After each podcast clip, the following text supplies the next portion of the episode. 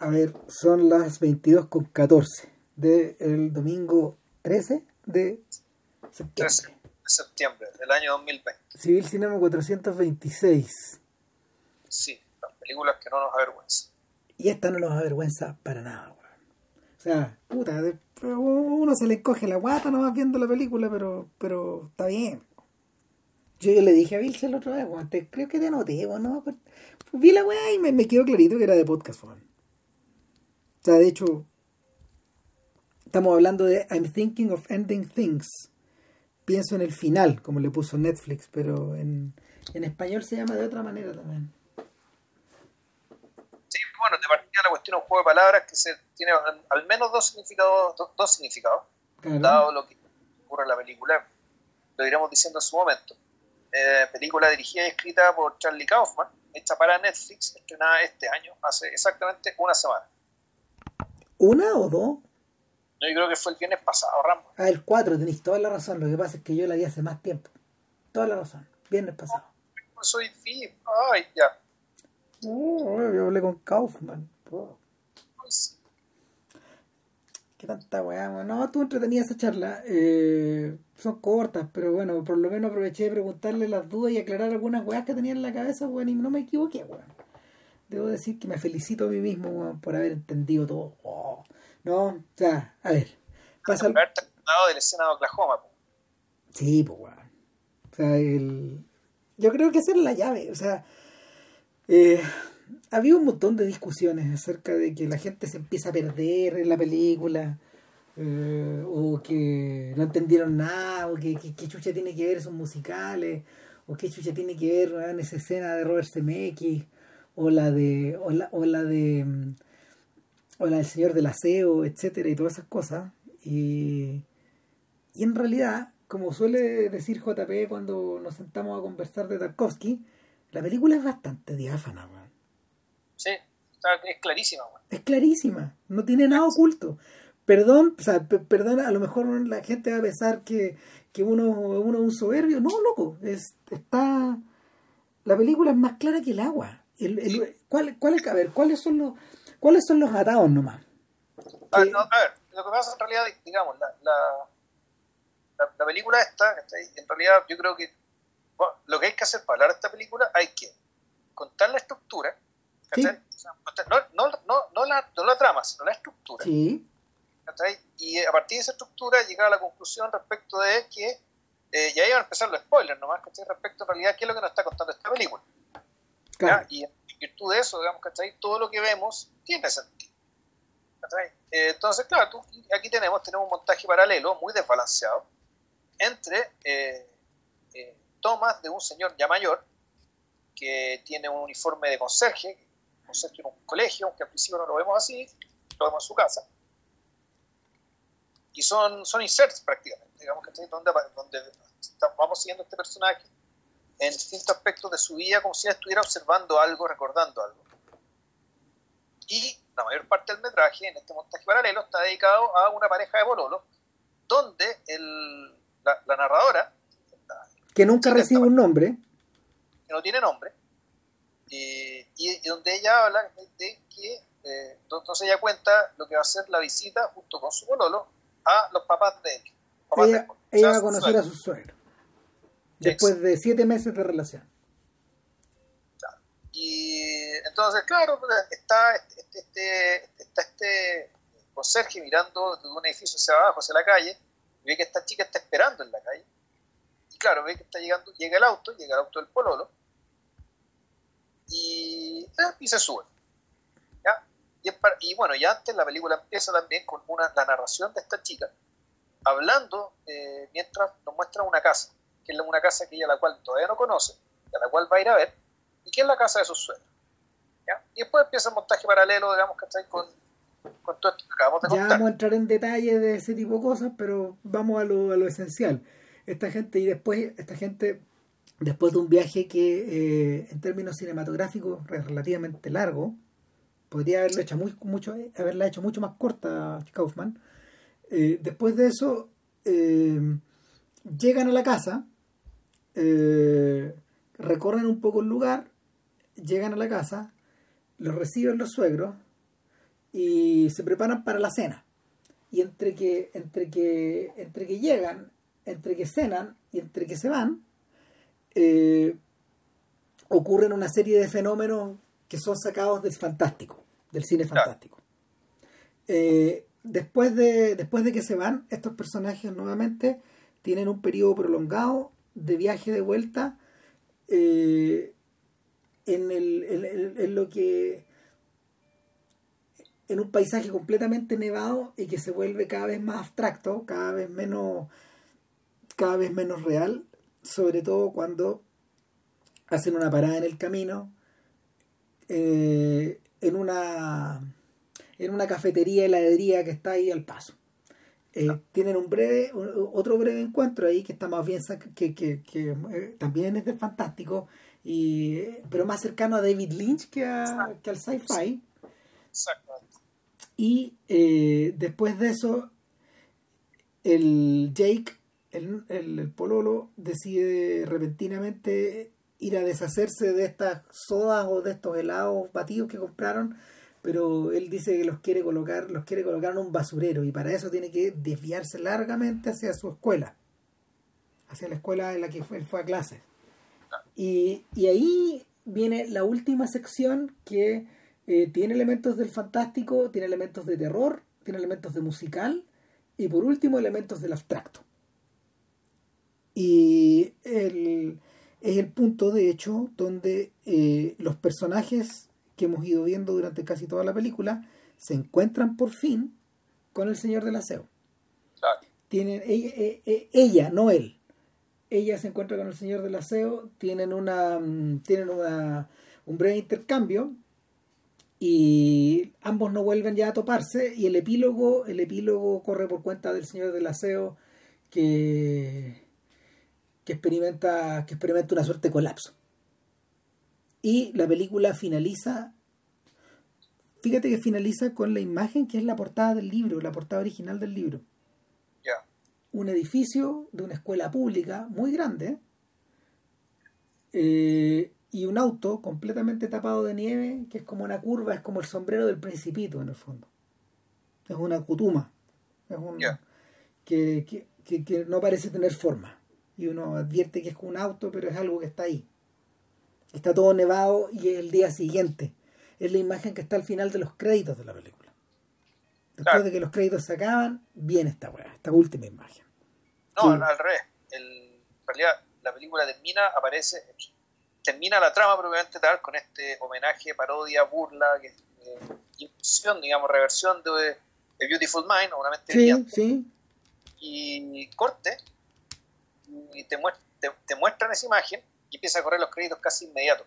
como para que siquiera alcances a, digerir el golpe. Sí, pues. Y después. y lo que pasa es que cuando empiezan los créditos, la imagen se difumina. Sí. sí. los créditos, la imagen vuelve a ser clara de nuevo. Eso es. Y se escucha, se escucha el sonido de un auto. Y ahí se acaba la película. Y eso es toda la película.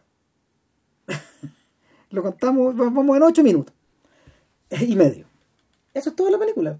Y no cuando le preguntan a Kaufman cada vez de, de, por qué hizo la película de este modo, él dijo que, primero que nada, esta es una película que eh, nació mientras él estaba buscando material para adaptar con bajo presupuesto y ofrecérselo a Netflix. ¿Qué condiciones tenía que tener esto? La novela debiera ser breve, debiera tener algunos detalles, algunas, algunas paradas en el camino que le interesaran mucho a él y que tuvieran relación con su obra, me imagino. Pero lo otro que es interesante es que eh, la encontró en Amazon. Esto no le llegó por su agente, nadie se la recomendó, nadie nada. De hecho, eh, posteriormente él, se reunió con, con Ian Reed, Ian Reed, el el novelista, claro, el novelista británico, o canadiense, canadiense, perdón, cuya hermana está casada con el primer ministro de Islandia. Eso lo dijo ayer, de hecho. Ah. Y, de hecho, este, este estuvo trabajando en Islandia un rato por eso, por cortesía de Rip. Claro, fue, fue, o sea, se, ¿cómo se llama? Se, se hicieron bastante cercanos eh, y sobre todo por teléfono.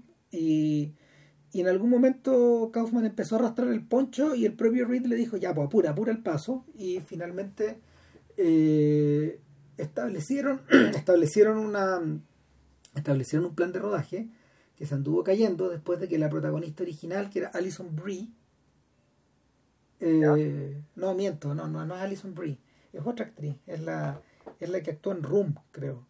¿Cómo se llama? Es otra Alison. Es la chiquilla que ganó el Oscar y que ahora anda muy feminista.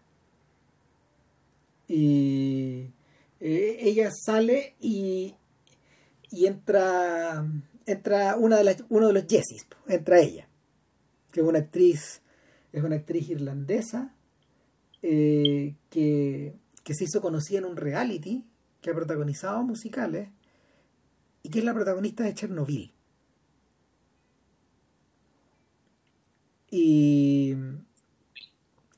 y también, también se le había caído el protagonista y reclutó a Jesse Plemons que estuvo feliz de, de sumarse agregando a un director importante más ahí en su... Espérate, ella es la, ella es la que era la mamá de... era la esposa de uno de los tipos, ¿no? Sí, claro. Ya, bueno, ese no es un papel protagónico, Chernobyl. No, claro que no, pero uno de los importantes, digamos. Un papel importante, sí, sí claro, es uno de los recurrentes. Claro. Sí. Ya, pues sí, con razón me era cara conocida. Sí, claro. claro bueno, y Plimos, el... Plimos me parece un fenómeno actor, bueno. Y, eh, no, es un monstruo. Claro, porque sobre todo además es un tipo que no tiene, no tiene atractivo físico. Y no pretende tenerlo, digamos. O sea, no pretende tenerlo, pero tampoco descansa en la... En, la pues tú decís, bueno, pues Yamati tampoco lo tiene, actúa con los mejores, pero puta, Yamati tiene una cuestión, tiene, tiene una gesticulación, un, un nervio. Tiene, una cosa como de cliché de sí mismo, digamos, que te hincha las pelotas, bueno. En cambio, este, este, sujeto, en cambio, bueno, realmente puede hacer lo que le diga, lo que le pida. Sí, sí. Eh, el, eh, todo terreno, Plemons, tiene el nervio de un actor de John Ford, en el fondo. O sea, es, de ese tipo de persona. O sea, a Ford le gustaban ese tipo de actores, de hecho. Y, y no sé, podría haber actuado en Wagon Master, por ejemplo. Son, películas que no están actuadas por estrellas. Plemos no es una estrella. No. Y no, no, y no, no, está en sus planes, pareciera ser. Eh, de hecho, tiene como un poco el tipo físico de, de, Michael Rappaport, pero Rappaport también tiene un tic que es, él. Y, es lo mismo, y lo mismo pasa con John Turturro, digamos, que tienen esta weá como que evocan, evocan el ser que son, de alguna forma, y eso los caricaturiza un poquito. Entonces, bueno, eh, en ese sentido, en ese sentido, estos dos actores poco obtrusivos juegan muy bien eh, la juegan muy bien el juego que les plantea Kaufman. ¿Y cuál es el juego que plantea Kaufman? Tal como, no sé, pues uno lo definió Gilroy y otra gente, eh, es un juego de una obra de cámara. Es una obra de cámara, esto es como un cuarteto de cuerdas, donde en el fondo las melodías o, o, los temas musicales están interpretados con una certeza, con una claridad, con una. con un. Con, un tan, trezados de forma meridiana. Y por lo mismo eh, hay poco espacio hay poco espacio para cagarla en la medida de que tú tengas claras las cosas. Y Kaufman, demonios que los tiene claras. Eh, no había mucho rango, de hecho, para equivocarse. Yo creo que el, elemento, el elemento que se parece más al cristal ahí, o, lo más delgado, eh, eh, precisamente está entregado a los dos, papeles a, a los dos papeles a los dos papeles más dramáticos y de alguna forma a, a los dos actores más histriónicos, que son David Tullis, que encarna al padre de Plemons, al padre de Jake, porque así se llama el personaje, y... Eh, ¿Cómo se llama la actriz? Tony Colette. Claro, Tony, y Tony Colette que encarna a la madre. Esos son los papeles más difíciles en términos de técnica. Porque, porque porque ellos sí que son como uno, porque esos son los instrumentos que van variando el registro de alguna manera. Los otros, los otros están permanentemente en un puro registro. O sea, esos personajes son una, están hechos, eh, aparecen ahí para, para, hacer, para hacer una pesadilla. Sí. Un personaje pesadilla. El que, el, que, puta, que están ahí también para a poco básicamente explicarte lo que Jake es y lo que Jake no es y para también, y, para también digamos, eh, convertir el registro de su visita digamos, en una especie de trampa. una rampa para nuestra, para nuestra protagonista femenina narradora que no tiene nombre. Claro, en ese, en ese sentido, en ese sentido, la película adopta una historia, adopta una lógica que ¿Desde cuándo que existe el fantástico? Cuando uno se lee los mitos de Tulu da la sensación de que eh, los compiladores de alguna forma eh, estructuraron en esas, en esas 600 páginas un poco la historia del género fantástico. Es un poco eso. Porque, porque a pesar de que a pesar de que en la literatura existen muestras de por ejemplo, no sé, eh, los cuentos de Savigny Cyrano de Bergerac, el, no, no el Cyrano de la no el Cyrano de la, de la obra de teatro, de, ¿cómo se llama? de Sardú, creo que se llama la obra. El autor, no, el, personaje histórico, digamos. Savigny Cyrano era, era, era un sujeto que escribía sobre cosas desopilantes. Y lo mismo Jonathan Swift. Y lo mismo puede decirse también de, no sé, de, de Rabelais, ponte tú. Cosas que son eh, cosas que son grotescas, cosas que son fantásticas. Pero el género fantástico como tal yo creo que nace después del romanticismo de alguna forma. Y nace, nace con Hoffman a lo mejor, nace con nace con Poe, nace con, nace con esa gente, con Pushkin, que, que ellos, ellos, en su, ellos en sus historias intercalan cosas así. Nace con Mary Shelley, no sé. E, ellos son los creadores de alguna forma que, que, que, pasan del gótico al fantástico y, y, y, el, y el fantástico siempre plantea, siempre plantea eh, una suerte de una suerte como de desafío y de enigma al protagonista de su historia.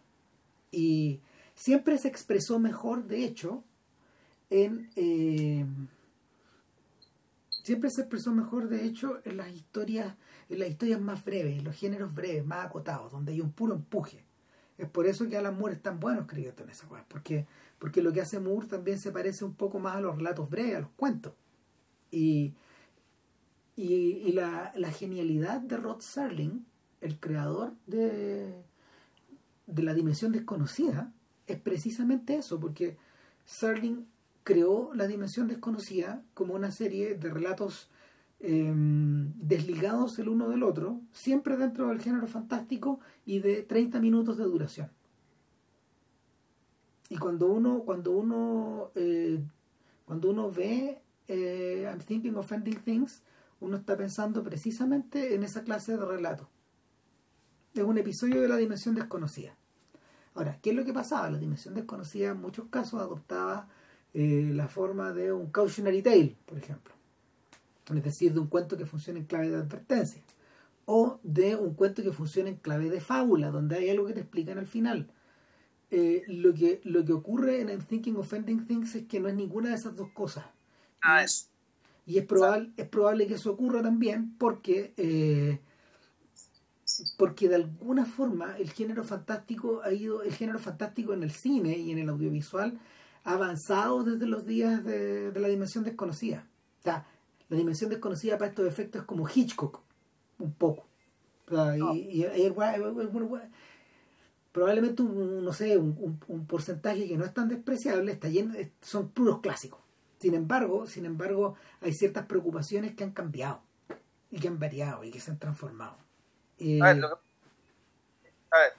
creo yo que, no, de partida, la idea está del cuento fantástico, yo creo que es fácilmente explicable por el hecho de que el fantástico es básicamente la exposición de una fisura. En el fondo, el, supuesto es que eh, nosotros vivimos sobre una serie de, base de una racionalidad, una racionalidad que tiene supuesto, que tiene postulados y que son postulados comprobables, digamos, que cotidianamente por nuestra forma de vivir, que permiten que las cosas funcionen como nosotros queremos que funcionen.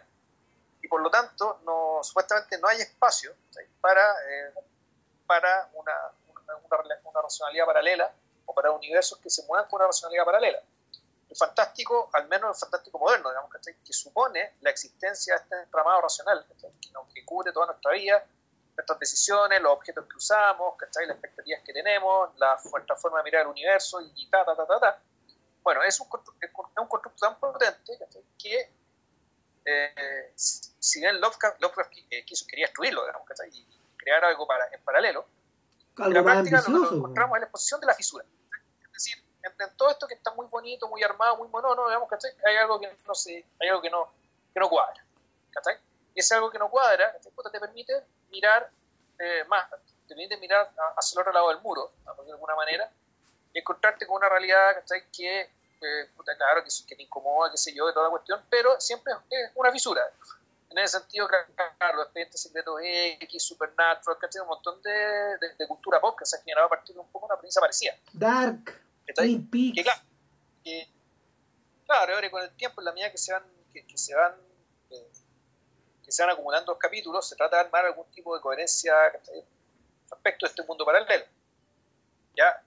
El, sin embargo, el, el, cuando uno sabe, y uno sabe desde el principio de quién, estamos, de quién está hablando, de quién estamos hablando, estamos hablando de Charlie Kaufman, entonces uno entiende de inmediato que en realidad todo lo que toca Charlie Kaufman, lo toca para meterlo dentro de su propia cabeza. Es decir, este fantástico, parece fantástico, en realidad no es fantástico porque es algo que está ocurriendo en la cabeza de alguien. Sí. De hecho, de hecho, ayer Gilroy decía, se refería a tu virus. Bueno, ¿y cómo, cómo, cómo en el fondo eh, descubriste esta historia, la dividiste en estructura, alteraste ciertas, alterarte ciertas cosas para infectarlo con tu virus, dijo. Así. Ya. Eh, me pareció que Gilroy, eh, bueno, primero que nada lo estaba preguntando no por el virus de Charlie Kaufman, sino que por el virus del guionista.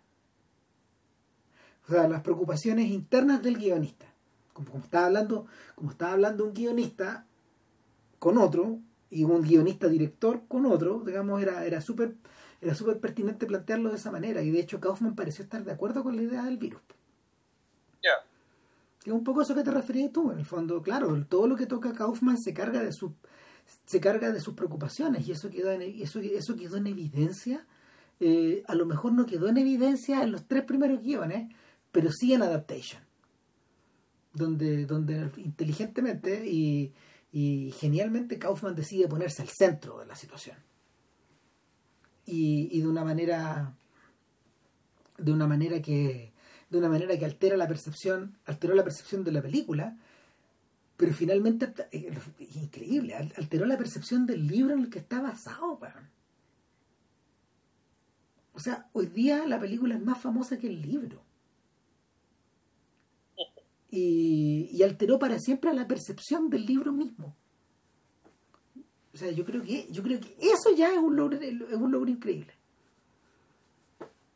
Y, y en el, el la, la señal de que Kaufman, a ver, una de las cosas, una de las cosas interesantes, yo tuvimos la oportunidad acá en la casa de ver, aprovechando que venía esta cuestión, vimos todas las películas de Kaufman. Todas las películas escritas por Kaufman en orden. Entonces, eh, una de las cosas que me llamó la atención es que, eh, descontando Confesiones de una mente peligrosa, hasta Sinécdoque, y hasta justo antes de Sinécdoque, hasta Eterno Resplandor, en el fondo todos los primeros filmes, eh, operan, operan sobre la base de una extrañísima lectura de la comedia romántica, o de cosas que estaban desligadas de la comedia romántica. Y y no me extraña porque eh, buena parte de los 10 años anteriores de su carrera, Kaufman trabajó en televisión en sitcoms. Y su última, ¿cómo se llama? Su último, su último crédito antes de hacer Being John Malkovich fue una serie que daban en el canal Sony, bueno, hace mucho tiempo atrás, que era sobre eh, una sobre los atados de una pareja en el fondo ¿cachai? Y, estoy buscando el nombre de la serie porque no es ¿cómo se llama? no es no es casual digamos no es dame un segundo a ver, espérate ¿cómo demonios se llama esta serie?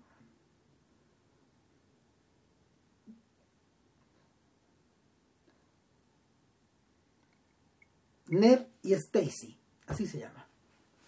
Ned and Stacy, que estaba protagonizada por Debra Messing. Es que me suena, weón. No creo lo he visto, pero me suena. No, no, y Nettie Stacy era bien particular, man. Era, era una serie, era una historia, era una historia romántica repleta de cosas bizarras, man. A mí me encantaba, man. Yo, yo la vi, man. Yo les vi, les vi las temporadas y eh, los actores, de hecho, después se fueron a otras partes, digamos, sí. O sea, no. ¿Cómo se llama? Se. Se Messing se fue a hacer Will and Grace, por un lado. ¿Cachai? Y y el otro actor, estoy viendo, el, el, otro actor es el protagonista de, a propósito de, de Yamati, es el protagonista de Entre Copas. Yeah. El Thomas Hayden Church. Claro, entonces el no me, me, fíjate que me, me, hace sentido que Kaufman haya hecho una serie tan una serie romántica tan extraña como esa, pero que después permanentemente revirtiera a el esquema de la comedia romántica adosado a estructuras de control. Eh, las estructuras de control podrían, podrían ser, por un lado, no sé, la fama, como en el caso de John, John Malkovich, o la especie, como en el caso de Human Nature, o, eh, o, los, o, o, ¿cómo se llama?, los mecanismos de la memoria y la visualidad de la memoria en Eterno Resplandor. Y, y finalmente, claro, un conflicto, son conflictos de pareja, pero eso eso desaparece después de eso desaparece después de Synecdoche. Porque lo que uno ve en Synecdoche, en Normaliza y en I'm Thinking of Ending Things, es que estos elementos todavía están presentes, pero ya forman parte del paisaje. Las películas se tratan de otra cosa. O sea, a pesar de que Anomaliza discurra sobre la base de, de la idea de la pareja y de, y de encontrarse con tu, con tu otra mitad de alguna forma, eh, todo está ya descalabrado porque la mente, en la mente del weón están, están, están, pasando todas estas cosas, digamos. A ver, yo creo que la. Yo creo que esta película está emparentada con Anomaliza. Sí. Si bien es de otra escala, de otra escala y otra también. O sea, el, yo creo que la, la, la pobreza, digamos, ¿cachai? con la que se con la que hizo Anomaliza, con la que está, lo obligó a una premisa que es muy simple, ¿okay? que es la premisa del. Eh, puta, y aquí si voy a tirar el, el carril y si puta, estoy diciendo pura weá, eh, los lacanianos ¿cachai? me entran a pegar, pero el, aquí lo que tenemos en, en Anomaliza es, es, lo que eh, puta, un lacaniano diría que es el encuentro con lo real. O sea, es un sujeto que a esta altura construyó el mundo, se construyó su mundo alrededor de él, a su imagen y semejanza, al punto de que todas las voces de las demás personas son su propia voz. Es decir, todas las personas, todo el mundo, el mundo que lo rodea, en cierto sentido ya está colonizado por el mismo. El mundo entero ya no tiene nada nuevo que ofrecerle. De hecho, perdón, pero no es muy distinto a lo que le pasa al titiritero que interpreta John Cusack en, en Being John Malkovich. La, claro. la obsesión de que estos distintos personajes, ¿te acuerdas que era Abelardo y Eloísa? Eran sus, eran sus títeres y él escenificaba puta, las cartas de Abelardo y Eloísa en la calle, pues, y, pero, pero todos estos personajes tenían su voz. Y de hecho, cuando. Cuando. ¿Cómo se llama? Cuando interviene a John Malkovich y, y, y empieza a operar los hilos para, para manejarlo, también es su voz. Entonces, ¿qué es lo que ocurre?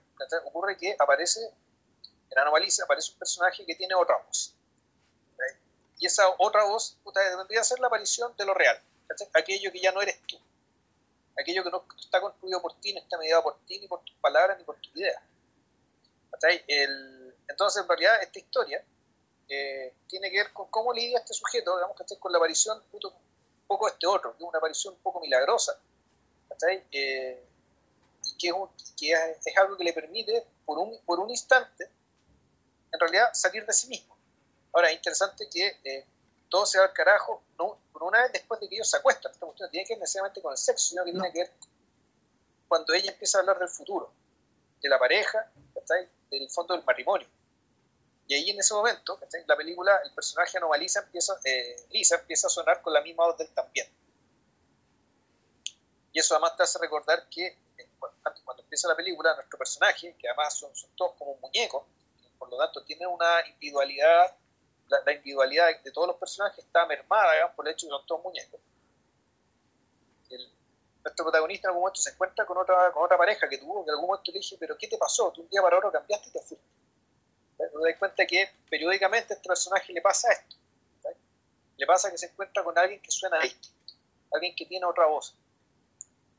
Y que sin embargo, llega un momento en que el personaje también eh, adquiere su propia voz, se convierte en el mismo también, y él no, no, no tiene otra opción que salir a arrancar. Porque en la práctica lo que hace este sujeto, lo, lo que hace, lo hace este sujeto es que eh, su jaula parece ser más grande. ¿ya? O sea, una jaula que tiene más barrote. Entonces, el, el punto con, con Anomaliza, y yo creo que es el punto también, el, el, punto es que claramente, y, y también es el punto de esta película, y vamos a ver por qué, es la imposibilidad de salir de uno mismo. Realmente es imposible.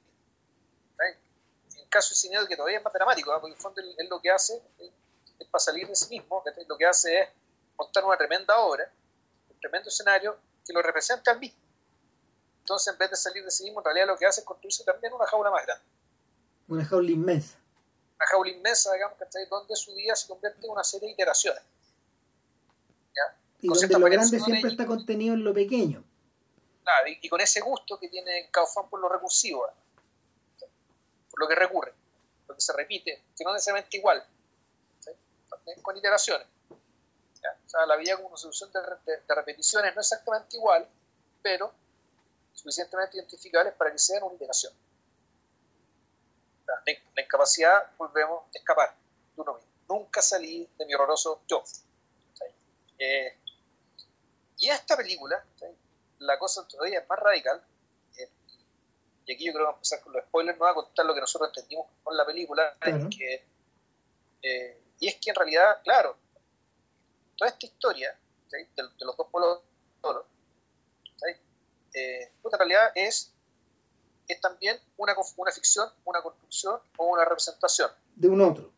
De un otro, de un tercero y que, como bien dice Ram, la película es muy diáfana y te lo dice creo desde el principio, eh, es este señor del aseo. El señor es, la, es, la, imagen que la mira ella por la ventana en una de las primeras escenas de la película, cuando está empezando a nevar. Es esa persona. Claro, entonces lo que hace Kaufman, esta película está hecha para, para engañarte, para, creer tú, para que tú creas que la protagonista es ella, que ella en la voz consciente de esta historia, que, que, todo esto se trata de ella y de la trampa, mitad película de horror, eh, eh, mitad encuentro del American Gothic, A la cuando va a visitar a los padres de Jake. En realidad son una pareja tipo American Gothic, pero en el siglo XXI.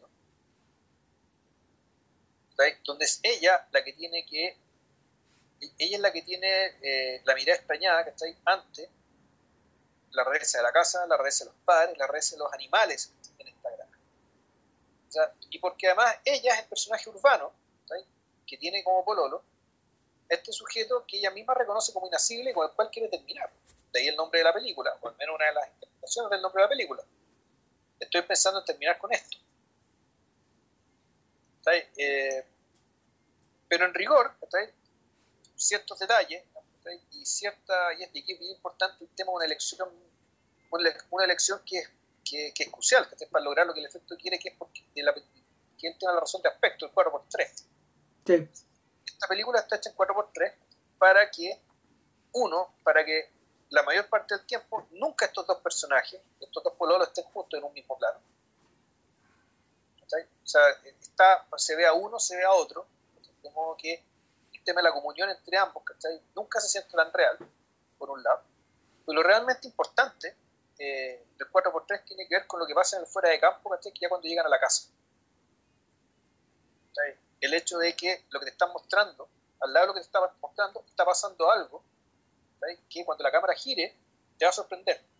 ¿Por qué? Porque aquí empieza efectivamente las plasticidades eh, espaciales y sobre todo las temporales o sea, hay momentos en que se ha, hay momentos en que se ha sugerido antes cuando, tal como ocurre en este video de los Chemical Brothers de, de Michel Gondry, eh, que transcurre arriba de un tren, hay elementos que van repitiéndose. ¿Te acordás de ese video no? Sí, claro.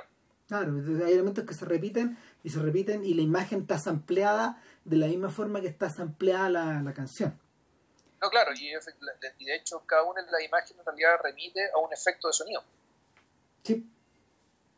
A un efecto de sonido que yo no sé cuáles son, no sé el nombre, digamos, de este, este tipo técnico, ¿no? Pero, pero claro, el hecho de que la cámara se va por un lado y cuando la cámara vuelve, ya hay otra cosa. Estamos en otro año. No puede ser que estemos en otro lugar. O el personaje que estaba joven ahora está viejo. Claro. Entonces, el, 4x3 está hecho para cuando llegamos a este momento de, la historia, claramente lo que está ocurriendo acá o es una pesadilla propia del género de terror o esto está ocurriendo en la mente de alguien. Más aún, cuando en esta casa muchas referencias culturales, eh, como poemas o alusiones varios que podían ser que habían sido atribuidos al personaje femenino, a la chica, el nombre, resulta que tienen autor. Todo tiene autor. Todo tiene autor. O sea, las pinturas que ella supuestamente hacía ella no eran de ella. El poema que había escrito ella no tampoco era de ella. Entonces tú empezás a darte cuenta que a sumar uno a uno y esta, y esta chica, y la única señal, creo yo, clara respecto de temporalidad acerca de, de todos estos personajes, porque el auto es viejo, la casa es vieja, la fotografía es de un verde, ¿cachai? Que, un verde avejentado, eh, uno diría, puta, es como el verde, es como el verde de Vera Drake. No, es un verde más opaco. Más opresivo también. El... Todo te puede, esto puede estar ocurriendo ahora, porque está ocurriendo en el año 70. Sin embargo, ella tiene un celular. Un celular más o menos grandote, en el cual se ve que la llama gente. Y gente que a veces se llama igual que ella, que menciona su nombre, pero realmente la llama alguien que tiene su nombre. Y después la llaman otras personas con otro nombre, pero que le dicen lo mismo. Entonces tú te empiezas a dar cuenta claramente que este personaje femenino en realidad no existe. De la forma en que también se, se refiere Jake a ella, que dice que a veces es físico nuclear, a veces es cirujano, a veces es dibujante, a veces es cuentista, la profesión de ella va cambiando. Exacto. Entonces tú, te das cuenta de que la... y claro, ya la cosa se pone todavía más brava, ¿cachai? Cuando los papás de los papás de Jake empiezan a envejecer. O sea, no, es más heavy. No, no es que envejezcan eh, en una pura dirección. Si, si están en el, si están en el, si están en el living tienen una edad, si están en la cocina tienen otra, si están en el segundo piso tienen otra, etcétera. Entonces, eh, yo diría que son básicamente tres. Recién casados, eh, padres con hijos adultos y luego padres muy ancianos al borde de la muerte. Esos serían como los tres estadios de este matrimonio que estuvo una vida juntos, por decirlo de alguna forma.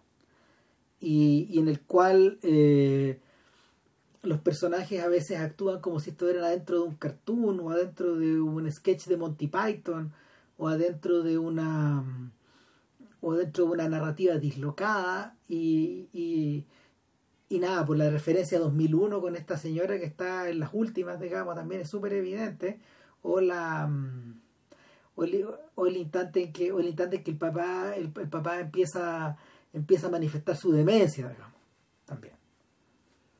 Ahora, de lo que se conversa y de lo que de lo que se conversa y de lo que se come y de lo que se opina y de lo que uno uno puede como uno puede como sapear digamos en los decorados en los libros en los discos en todas las cosas que puestas ahí eh, uno de alguna forma está observando eh, uno de alguna manera está observando la la cocina creativa de un guionista, de alguna forma. Te está mostrando la parte de atrás. Eh, y la forma en que la forma en que una persona en que una persona que se dedica profesionalmente a esto puede crear de la nada un personaje que no existe entonces hay elementos por ejemplo que, que refieren a la biografía del personaje como el perro que anda circulando por ahí y que es un perro que él tuvo en su infancia y que está acreditado por las fotos que uno ve de repente o hay ciertos libros, de hecho está, ponte tú, está este libro de está este libro Guatón de Polín Cael, de las reseñas. No el que concentra los resúmenes de reseñas, que es el 5000 y una noche, sino que el otro libro gordo. Se llama Talking, Talking Film, Talking Pictures, algo así, no me acuerdo. Va a dar lo mismo. Es un libro como de mil páginas, digamos, donde hay como mil reseñas largas. Y es un libro re famoso y, que, del cual Kaufman se aprovecha en una larga secuencia más adelante, pero, pero lo que va uno viendo es que em, quien quiera que esté, quien quiera que esté creando esta historia, o quien quiera que esté soñando este personaje, o creándolo frente a nosotros, eh, está echando mano de recuerdos propios o de material que estaba precisamente en un lugar parecido a este, en algún lado. Y, y eso, eso, eso se eh, eso de alguna forma, eso de alguna forma se empieza a ser muy evidente eh, en la circulación de los personajes. Pero además, el personaje, el, personaje que está creando esta historia está pensando en algo más. Y con esto me voy a devolver al comienzo de la historia. Eh,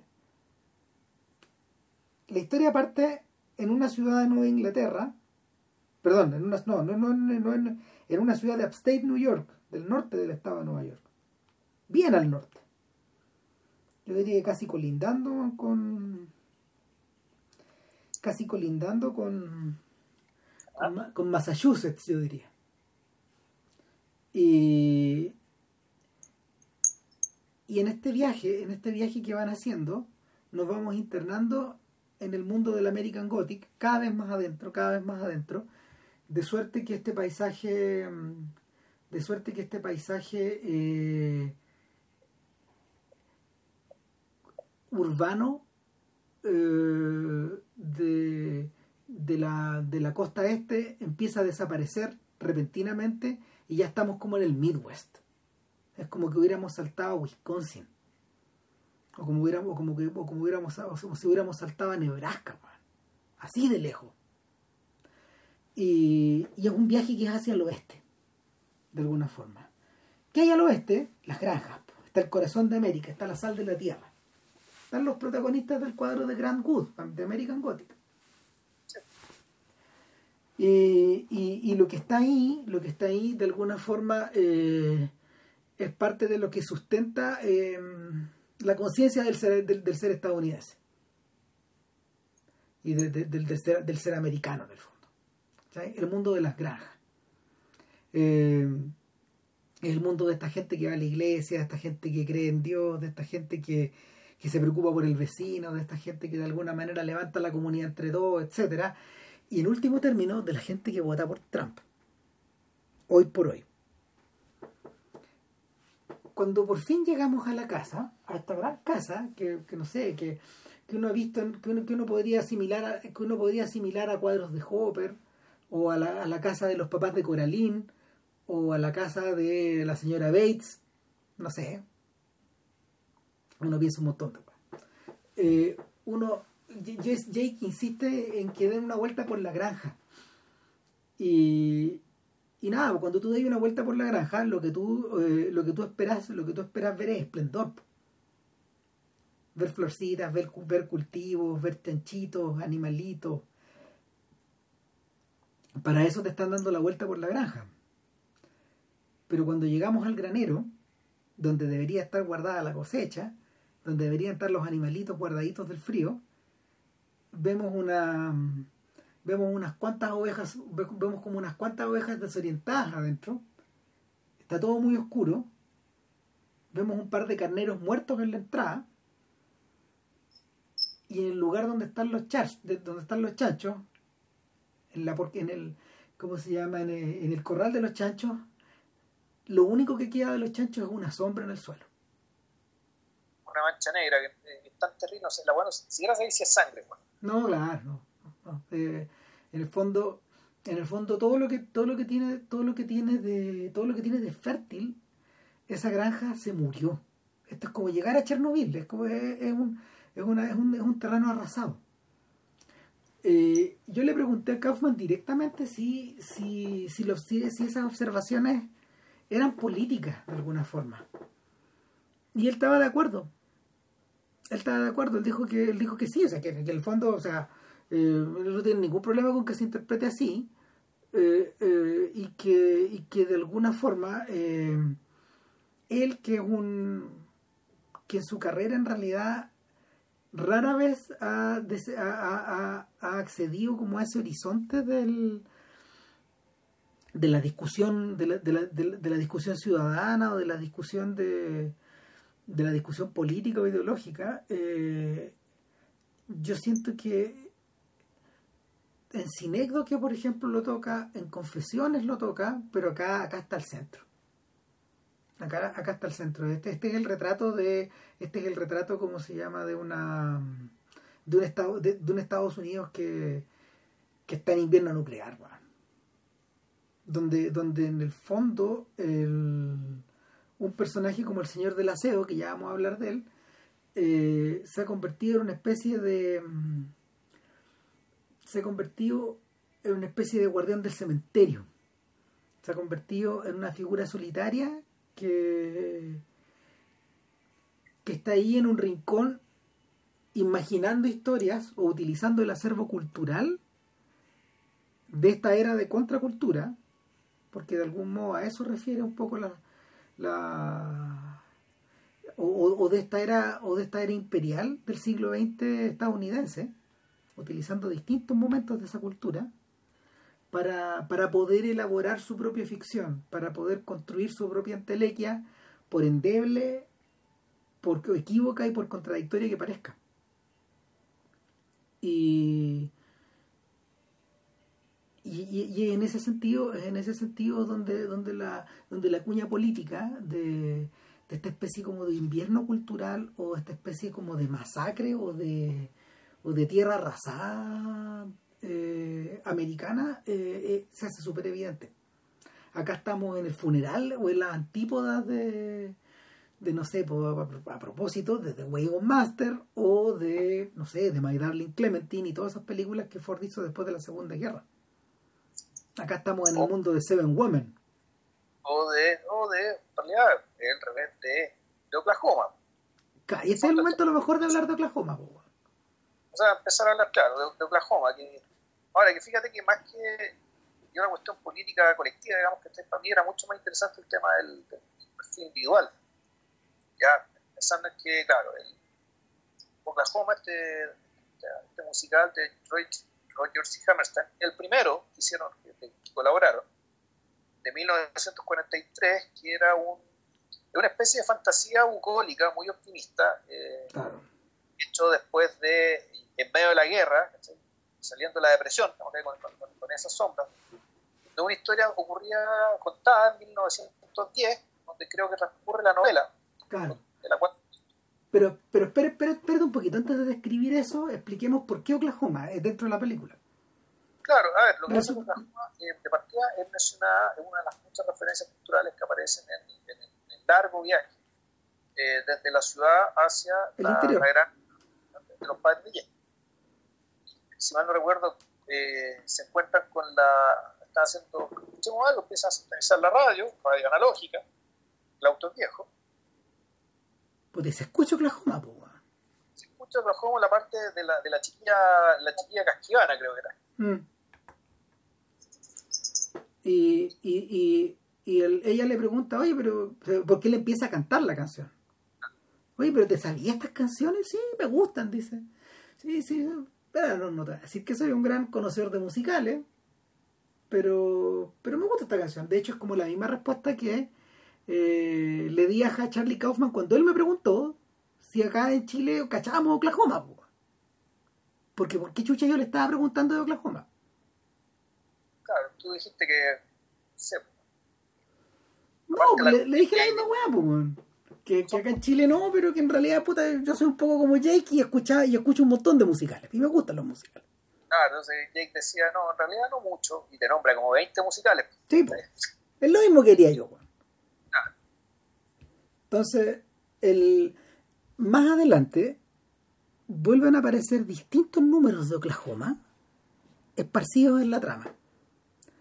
Eh, Kaufman cuando le pregunté por Oklahoma, él me dijo, mira, esta película era tan pobre que en, algunos momentos dudamos si podíamos pagar los derechos. los derechos de estas canciones tan famosas y tan conocidas y tan queridas. Y me puse muy feliz porque, bueno, yo actué en Oklahoma cuando chico, en un papel en el, el colegio, digamos, pero, pero en, un papel que era hablado porque él no canta. Y, y sentí que calzaba perfecto el tipo de material que yo estaba escribiendo. Ahora, esto no está en el libro de, en el libro de Reed, para nada. Esto está por fuera, de hecho. El libro de Reed es este viaje, es la llegada donde los padres, es, esta especie como de parada nocturna en un Dairy Queen, que es como, no sé, pues como un, son, como los castaños, no sé, acá, ese, ese tipo como de locales. Y y entre medio de todo eso hay dos personajes que van dialogando sin identificarse en la película, hablando del Señor del Aseo. Hasta que algunas cosas se juntan al final, que tampoco voy a explicar. Y, y rematan en esta, escena, en esta escena final, en la misma escena final que está puesta al final, en el cierre de la película. Entonces, Gilroy le preguntaba, a propósito de eso, muy corto, le preguntaba a, a, a Kaufman que qué sintió cuando se vio en la, en la necesidad de aclarar, aclararle a la audiencia de que ella no es real. Y que ese es el gran tema de la, el gran tema del libro. Finalmente, de la adaptación del libro. Él dice, decidí, eh, Kaufman dijo, decidí que ese no era el tema de mi película. Ese era el McGuffin nomás de la película. Que, que, que, esa revelación final, de hecho, eh, se iba a dar por se iba a dar por asumida en la medida de que fueran pasando estas cosas pero que en realidad como revelación no iba a importar y es por eso que están presentes todos estos otros detalles el, lo que le ocurre un poco a la chiquilla eh, para, cerrar el paréntesis es que tal como tal como suele pasar en algunas historias del fantástico como por ejemplo sobre todo en donde hay androides cuando el androide empieza a fallar cuando, cuando las fases las bases cognitivas del, del personaje empiezan a tambalear, eh, el androide revierte a distintos modos, que es lo que le pasa a Al. Cuando empieza a contar historias o le empieza, le empieza a pedir a, David Bowman que no lo, que no lo, que no lo desenchufe, digamos, que no, lo vaya, no le vaya borrando su memoria, eh, paulatinamente, paulatinamente, ¿cómo se llama? Y hay, hay ciertas imágenes que vuelven al androide, que empieza a vibrar en el fondo, o empieza a sacudirse. Y, eso es un poco lo que le pasa al personaje de la chiquilla. Cierre del paréntesis, volvamos a Oklahoma. Eh, yo le contaba a, a, a, Vilches que lo que me llamó la atención de esta cuestión es que yo había leído hace dos años atrás, por lo menos, un reportaje de Frank Rich, que un, que es un, es un crítico importante del musical contemporáneo, y, o sea, un crítico cultural importante. Es un tipo que ha publicado en, en, todas las revistas y diarios importantes, fue un asesor de Obama, de hecho, en la parte cultural, etcétera. Y Rich comentaba un particular montaje de Oklahoma que él había visto.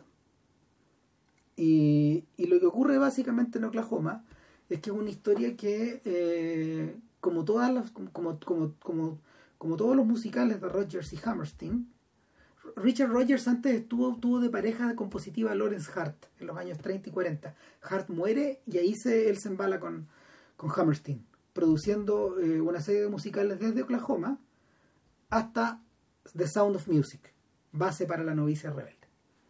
Y todos estos musicales, de alguna forma, tienen una especie de diálogo con los de Gilbert y Sullivan, es decir, eh, transcurren, en, transcurren en mundos perdidos o mundos, o mundos sellados, eh, donde, donde el interior, donde el interior eh, hay mundos de gran armonía que se ven sacudidos por fisuras.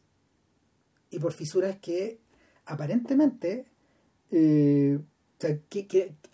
por fisuras que en la trama son selladas, pero que cuando cuando tú, tú los miras de cara hacia el final, todas estas fisuras están presentes en el conjunto y forman parte del conjunto. El conjunto no sería tal sin las fisuras. Eso es lo importante en las historias de Rogers y Hammerstein y por eso, por eso de alguna forma eh, eh, Oscar Hammerstein II eh, es, el, es el antecesor perfecto y el maestro perfecto de Steven Sondheim, que llevaría esta idea, esta idea de la fisura a otro nivel, ya a un nivel, o sea, a un nivel medio cósmico. O sea, él se pega el salto gigante hacia el futuro. Entonces, eh, Oklahoma, para todos esos efectos, es una obra que es súper convencional, es tan convencional que es muy útil eh, para los gringos presentarla en los colegios y en las universidades. Eh, es una obra a través de la cual tú puedes aprender el craft y, y, la, y las proporciones clásicas de lo que debe pasar al interior de un musical. Por otro lado, como musical, era bastante más largo, se pega un salto mortal de lo que otra gente como Cole Porter o George Gershwin, con todo lo buenos que eran, estaban haciendo precisamente 10 o, 5 años antes. Estos tipos se pegan un salto conceptual también. Entonces, eh, al interior de todo eso, al interior de todo eso está esta idea de que los musicales como Oklahoma o como Carrusel o como The Sound of Music, como South Pacific o como Ana y el Rey de Siam, en el fondo, forman un parte del acervo cultural americano del siglo XX. Y, en ese sentido, en ese sentido eh, Kaufman, fiel a este diseño que él tiene respecto de, de estas citas culturales, él lo abraza. Y, y lo abraza en el fondo, lo abraza en el fondo como una obra como una obra fundacional con la cual su historia va dialogando de alguna manera durante toda la película. Ahora, ¿Qué es lo que pasa al interior de Oklahoma? Al interior de Oklahoma pasa que en el medio de toda esta gente que han sido settlers, que han sido tipos que sean tipos que sean como em, han ocupado estos terrenos que eran vacíos y que de alguna manera se han convertido en, los dueños de esta tierra, ellos se enfrentan a una gran amenaza, que es el personaje de Job. Claro, ahora, Oklahoma es para un, para un espectador ajeno a este, a este mundo. Yo, yo, yo, la vi en Luna y Marte. Eh, es honesta porque el, parte del supuesto de la inocencia. ¿ya? Eh, la inocencia de la que comunidad. Una, una inocencia en la que no se habla de, por ejemplo, del, la inocencia de, estos, de estos settlers que están divididos además, están por una parte los granjeros, por otra parte los vaqueros, como dos oficios distintos, dos formas de ver la vida distintas y que sin embargo Oklahoma lo reconcilia bastante natural, muy naturalmente. Eh, eh, es un poco así como lo, como, como lo que hacía Marechal nada en Buenos Aires entre los, los inmigrantes, los, los, malevos de la ciudad con los gauchos, cuando la ciudad empieza a crecer. En, estas, en estas pseudo peleas que se armaban en los bares de los arrabales, cuando la ciudad crece, digamos, ganarse la pampa. Eh, la unidad nacional se empieza a estar ahí, cuando se encuentran estos dos tipos de personas. esto es más o menos lo mismo, pero claro, eh, estamos en una Oklahoma que todavía no es parte de la Unión. Es decir, una situación semejante, análoga, digamos, que de lo que hablamos con Liberty donde no se menciona la limpieza étnica de los indios, donde no se menciona el, tema, el, tema racial con los negros, ¿sí? el montaje había personajes de Rosa Negra, pero como parte extra, digamos, no eran, no eran importantes. Entonces aquí está una especie de fábula muy optimista y muy, muy, muy alegre, digamos, que está ahí, laudatoria de la vida, de, esa vida, pero sobre todo también de que de ahí viene lo que iba a ser Estados Unidos. Cuando Estados Unidos tiene un origen y un origen además inocente. Cuando todos sabemos digamos, que pues están los nazis, está el imperio japonés, weón, estará, no sé, pues, un par de está Estados Unidos. Sí. sí con el, con el Death Toll. La supremacía. Claro, y con todas sus cagas que han hecho. Eh, entonces, pero bueno, resulta que la gran amenaza acá no tiene que ver con ninguno de los traumas, ni con ninguna grandes masacres, ni limpieza étnica, ni, ni, justicia fundacional, ni acumulación de riquezas sobre la base del esclavismo. No, no, la amenaza no está ahí. La amenaza está con un personaje que gira en otra cuerda. Y interesante, no gira en otra cuerda en el sentido que sea, por ejemplo, un, eh, sea un personaje intelectualmente muy educado, digamos, que hable del cinismo o del, o del descreimiento, digamos, de la promesa de esplendor que este nuevo Estado está generando. No, no es eso, no, no, es, no, es, no, es, no hay un anti-intelectualismo, más bien lo contrario. El personaje Jet Fry, que, que vendría a ser este antagonista, tiene además, es un, antagonista que además no es poderoso, no es rico. No tiene, en realidad no tiene nada. No. Jod Fry es un personaje que, cuestiona todo lo que estamos viendo desde la, más absoluta pobreza, la indigencia, la falta de recursos verbales intelectuales para expresar lo que es. Jude Fry es una especie atribuirlo a o uno a la pertenencia a un pasado que está siendo borrado, es decir, por ejemplo, el hecho que este sería el, remanente medieval, digamos, que todavía existía en el oeste estadounidense, versus lo, el resto de los personajes que eran todos hombres modernos, hombres y mujeres modernos.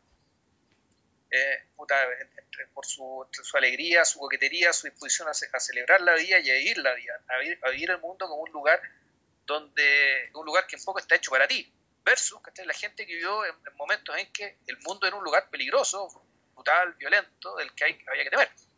Uno podría atribuir esa dicotomía entre Jody y el resto de la comunidad en, en, eso, pero también puede, puede atribuir la multitud a la, el poseer, el, el, mejor dicho, el padecer algún tipo de enfermedad mental o trastorno neurológico no, no detectado o ni siquiera identificable porque no había palabras para ello. O sea, John Fright también puede ser, por ejemplo, alguna especie de, de, algún enfermo mental o alguien con un grado de lo que hoy día llamaríamos autismo, TEA o espectro, digamos, que básicamente le, impide entender lo que los otros celebran. Le, impide eh, valorar lo mismo que valoran los otros. A propósito de eso, eh, Rich decía en el artículo, y eso es lo fascinante de esta cuestión, que el 80% de los montajes de Oklahoma, de, que se hacen todos los años, y más, más porcentaje, suele pasar por alto esto, estas fisuras. Y el personaje de, y en los montajes, el personaje de Fry aparece más bien, más bien monolítico. Aparece como el malo. Así, el, malo, le, faltan solo los bigotes. Y, y eso de alguna forma es lo que históricamente empobrecía muchas de las versiones. Y que él estaba en este artículo, que creo que es de la New York Review of Books. Eh, este está, él, él se había puesto a escribir este artículo precisamente porque había visto un montaje donde no solo Fry, donde no solo Jot Fry era mm, eh, estaba, estaba, estaba tratado, estaba tratado de manera tridimensional, sino que además era afroamericano. Ah. Y ahí lo da vuelta todo. Y él decía, interesante, decía, esta, esta no es la primera vez que el personaje de Judge Fright eh, es afro. Sino, o sea, en la tremenda variedad de los, de los montajes de Oklahoma han habido versiones asiáticas también lo, pero, pero ¿qué era lo esencial acá? Que el director de alguna forma, el director de alguna manera, eh, restauró, restauraba en este, restauraba en el personaje esta idea de la esta idea de, de la capacidad de ver desde fuera el asunto. Desde, la, capacidad de Fry para ver desde afuera lo que, él, lo, que, lo que él se figura como una falacia, esta felicidad, esta unión, esta especie como de, este paraíso, este, es un paraíso. Esta especie de paraíso en el que vive esta gente, claro. Y, él, él, está ahí no para, no solo para, él está ahí no para destruir el paraíso. Sí, pero yo creo que, claro, ahí está el punto. Él no es tan poderoso, él no es el enemigo del pueblo. Ese, en realidad, él, eso es lo clave.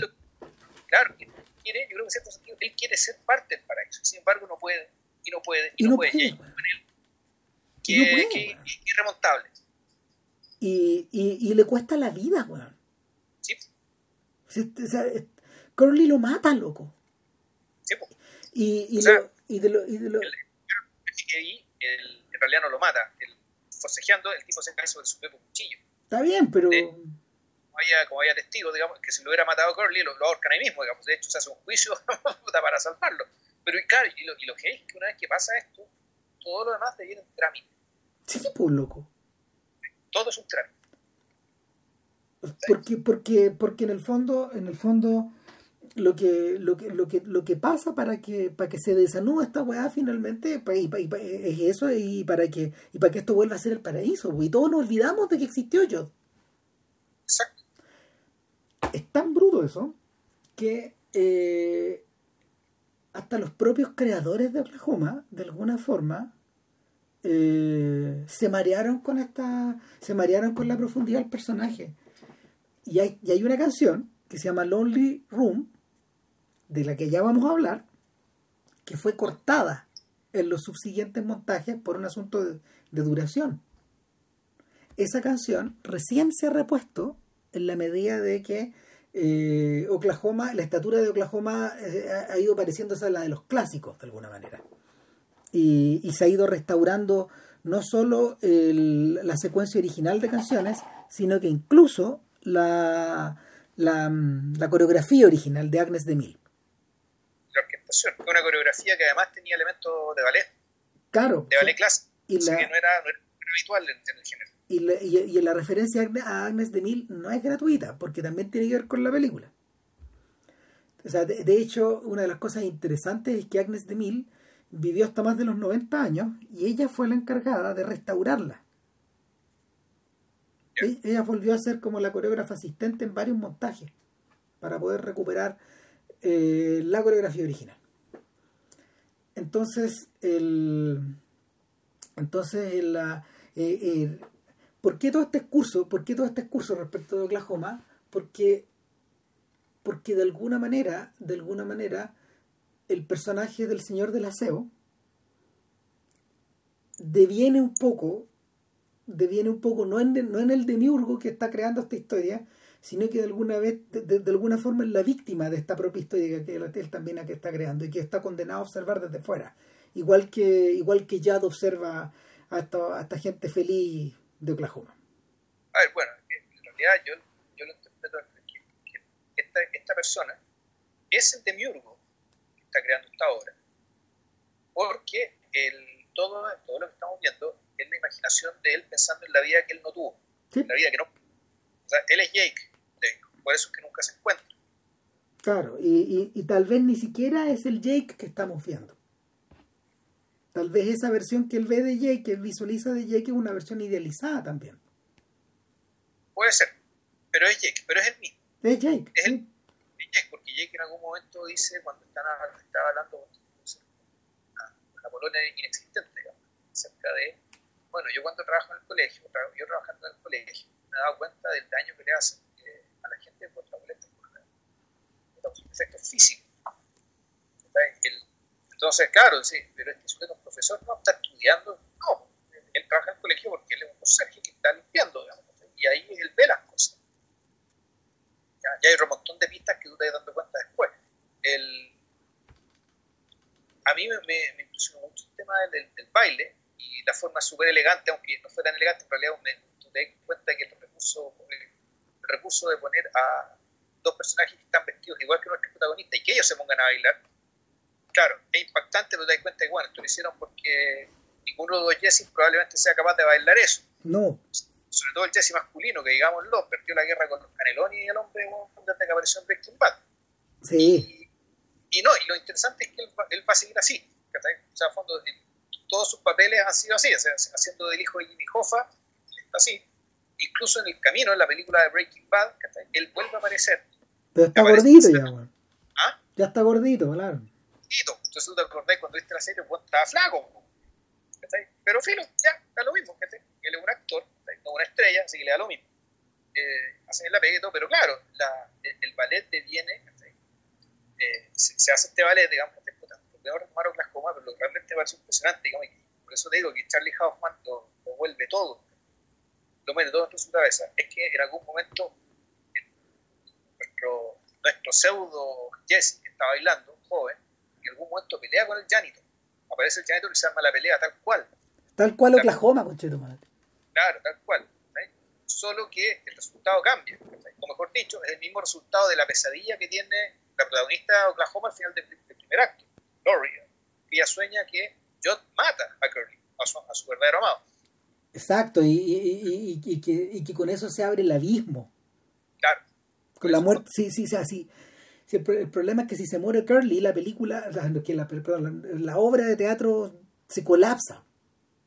O sea, ocurre, el, se produce, claro, el horror cotidiano, en el fondo, que un personaje tan luminoso como él se va a casar con un ser de las tinieblas, donde realmente no tiene, no tiene, no tiene ninguna posibilidad de, tal vez no sabemos ni siquiera sobrevivir, porque no sabemos cómo es este personaje, no sabemos qué hay, qué hay detrás.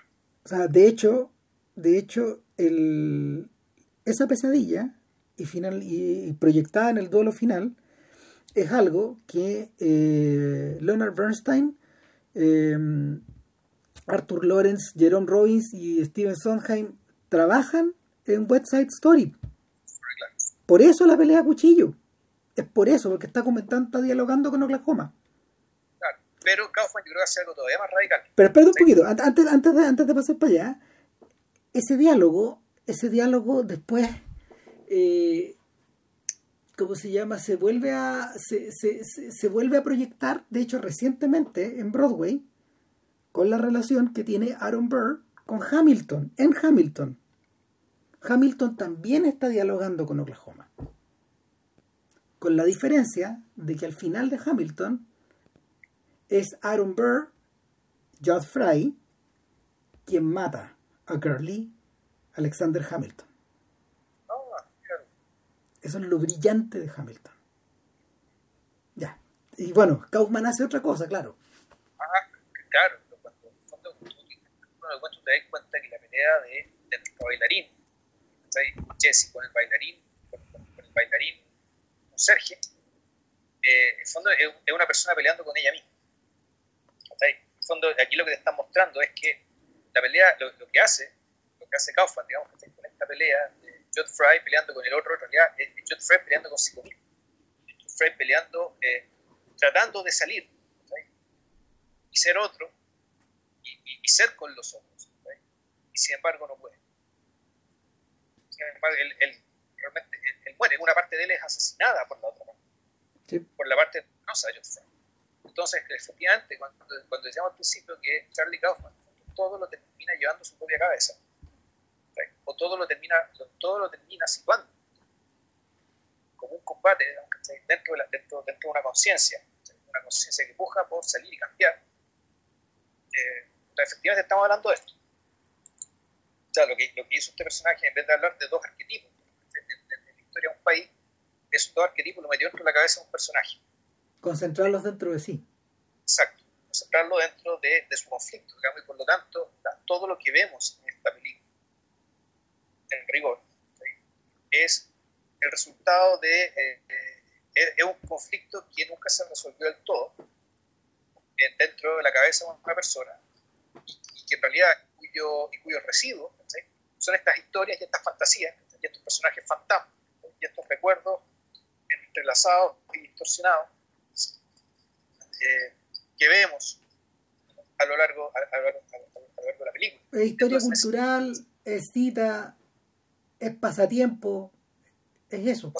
Entonces está todo puesto junto, pero al servicio de, eh, yo creo que también, la, el tema, el otro gran tema de Kaufman, que la salida de sí mismo no solo no es posible, sino que el, los intentos de salida terminan volviendo de siempre al fondo. Digamos, y uno de los intentos de salida más recurrentes son precisamente la fabulación, la ficción, la obra, la representación, o sea, la obra de arte, como en este caso la obra de arte privada que tú te creas que tú inventas, para lidiar con una realidad indominada, que, no te la muestran porque es demasiado terrible, la cual te la, te la dejan, o mejor dicho, te la muestran por, por de a poco, porque si no la, es, es, derechamente insoportable.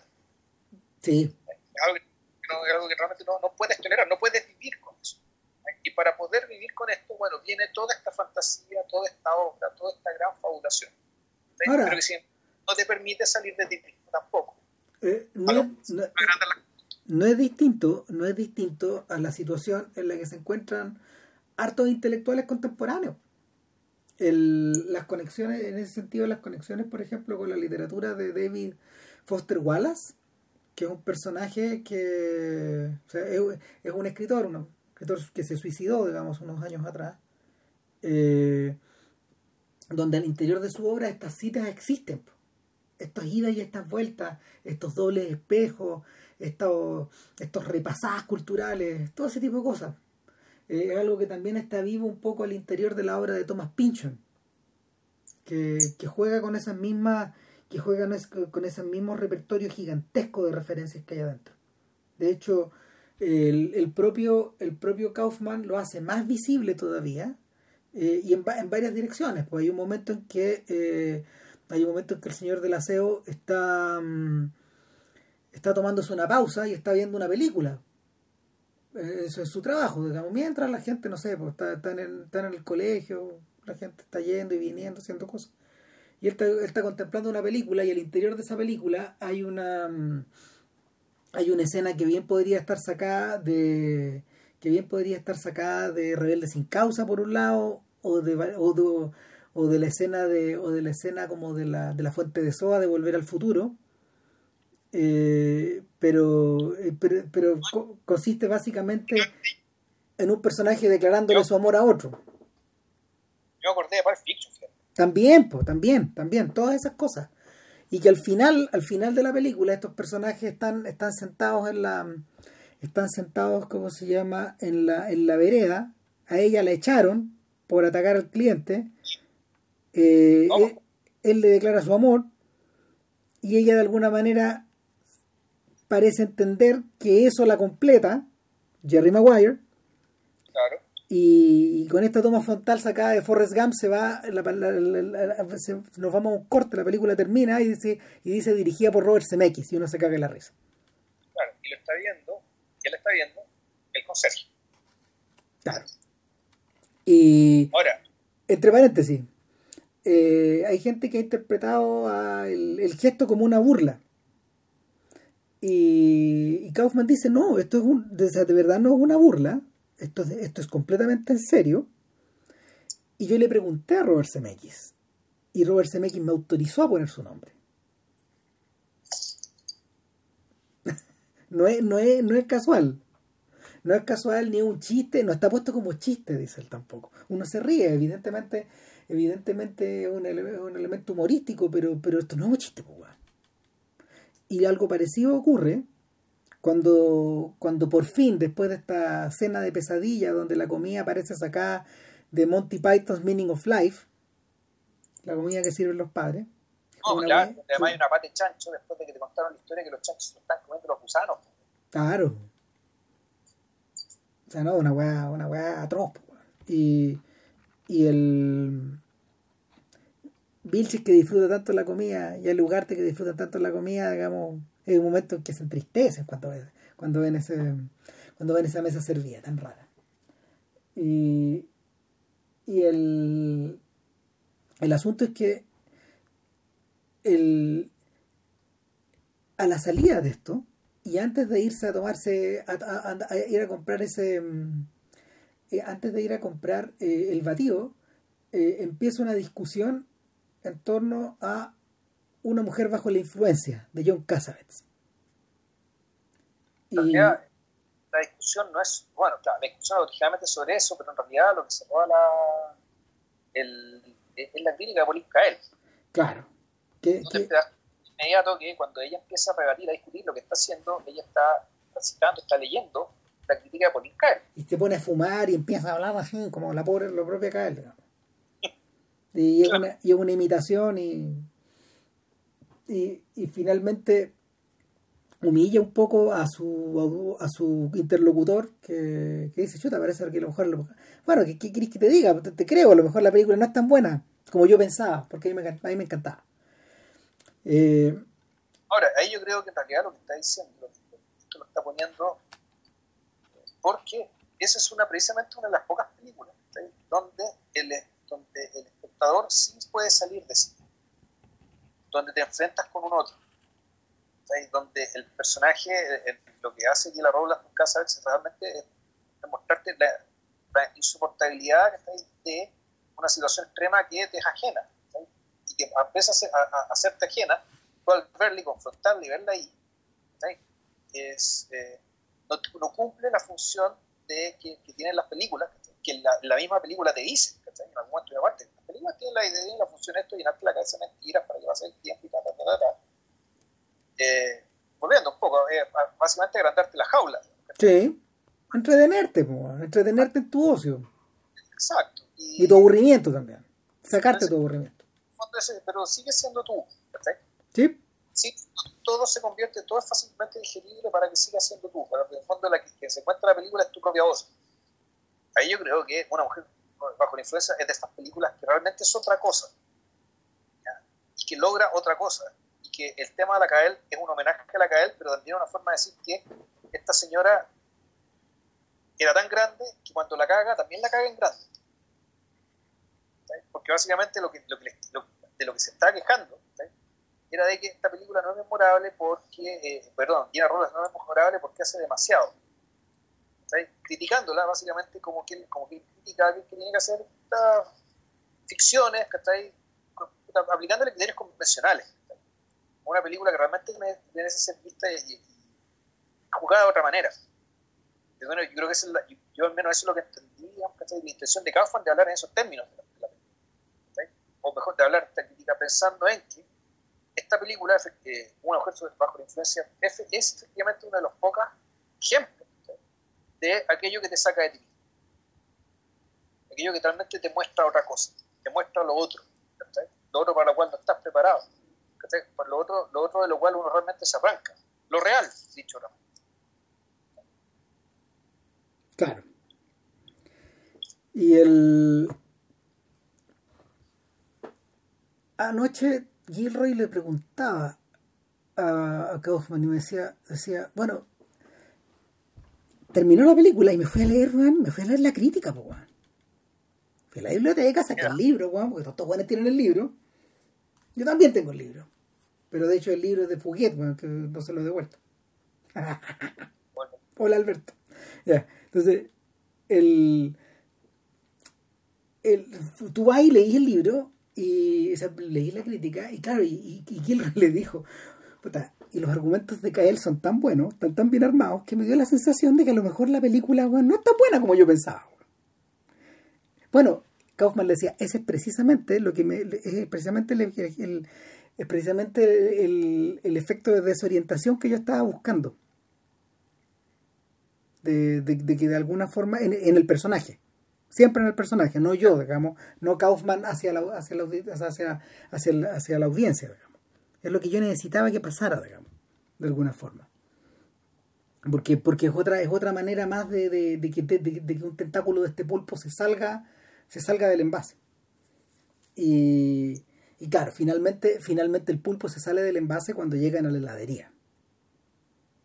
Y, y la película y la película la película eh, se de, de, desborda todo lo que tiene digamos y se, y se sume y se sume el, se sume en el terreno ya de la pesadilla americana el, para, para estos efectos yo creo que una buena película es una buena película eh, para ver en programa doble con con La La Land de hecho Porque, pero muy largo no, que no, pero me, refiero a que las dos películas en el fondo tratan un poco de lo mismo.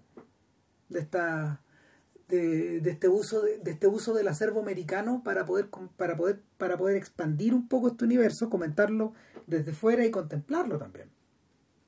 Entonces, cuando cuando llegáis al colegio, y que inter, interesante, fíjate que Kaufman dijo, este es un colegio que es medio parecido al donde yo estudié y Gilroy dijo, es medio parecido a donde, a donde yo estudié yo, a, donde estudié yo también. Y el, finalmente, finalmente te devolví. Te devolví a un periodo de, te, te devolví a un periodo formativo de estas personas donde, donde todas estas cosas no están metidas dentro de la cabeza. Donde, donde tú no estás jugando precisamente con estas armas, donde lo, donde lo que probablemente tenéis en el velador no son estas cosas, no son estos hitos de la cultura, sino que son tus revistas de cómic, no sé, Archie, las weas que sea, ¿cachai? Donde la persona está, donde la persona es moldeable aún. Donde la persona, de hecho, eh, en las horas de extra programáticas le hacen cantar Oklahoma, weón. Porque es una obra que también es fácil de aprender. Entonces, eh, eh, es devolverse, es devolverse, es devolverse precisamente un estadio de, de pretendida inocencia o de supuesta inocencia, donde este personaje es más moldeable, de hecho.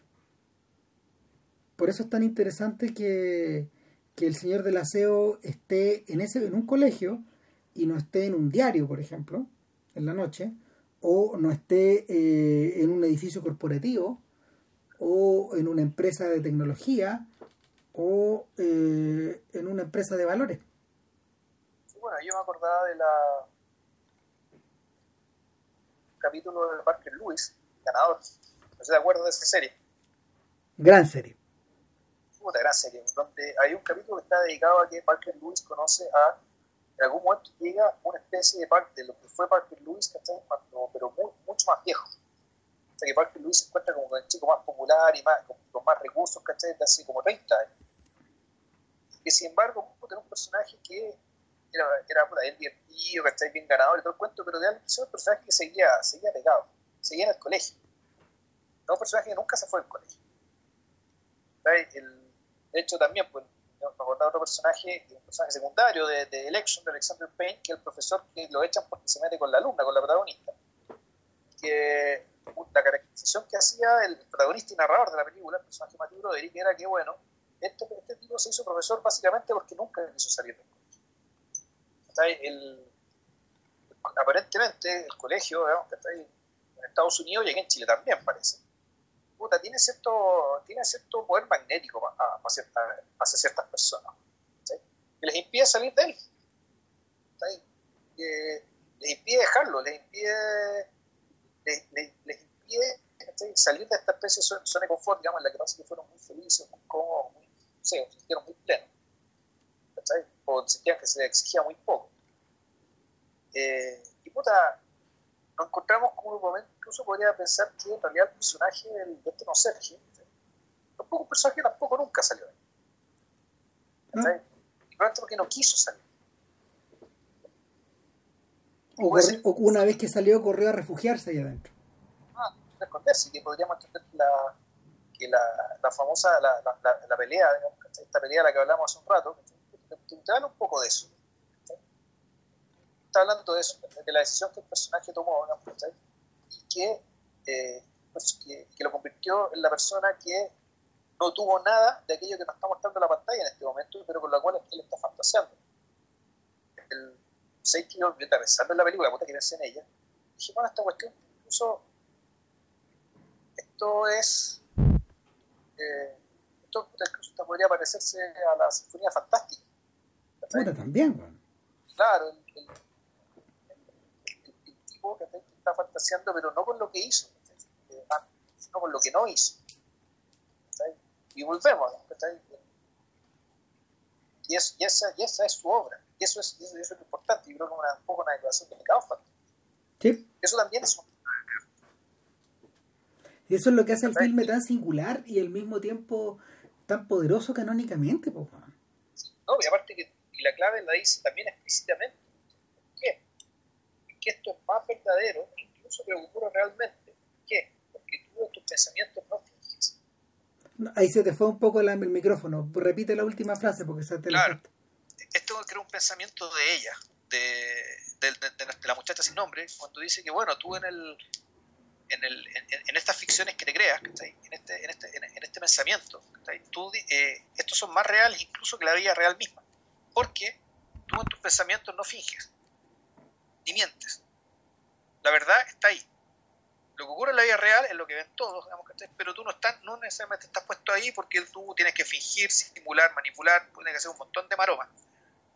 Pero en, este, pero en este espacio, el espacio del pensamiento, y el espacio sobre todo el deseo, de la expresión del deseo y, el, del, deseo convertido en fantasía, eh, todo eso es cierto, todo es verdad.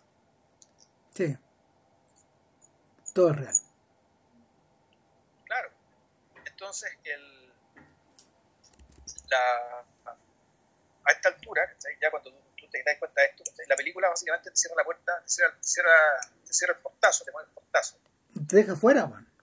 Claro, no, y con la, ¿cómo se llama esto? Con la, pero con, una, con la fantasía absoluta, ¿cachai? Con la Navidad 4 de julio, que es cuando ya te das cuenta que este viejito en realidad lo que siempre soñó, lo que siempre quiso, fue ganar el premio Nobel, digamos, ¿cachai? eh, con el escenario una joma. Puta, sí, y, aquí, claro, aquí tú decías gente que se reía. Bueno, aquí se está burlando de una mente brillante. Se está burlando del maquillaje espantoso de una mente brillante. digámoslo, viendo las fotos es bastante precario, digamos, para ser Hollywood. Era bien atroz, claro. Claro. que por lo demás, una película de mierda, una mente brillante. Mala película. una película tan de mierda que teniendo a Russell Crowe y a Paul Bettany juntos, sigue siendo una película de mierda. Es la película, es la película que compitió por el Oscar y lo ganó derrotando a, Gosford Park y a Mulholland Drive. Claro. Doble y triple insulto. Sí.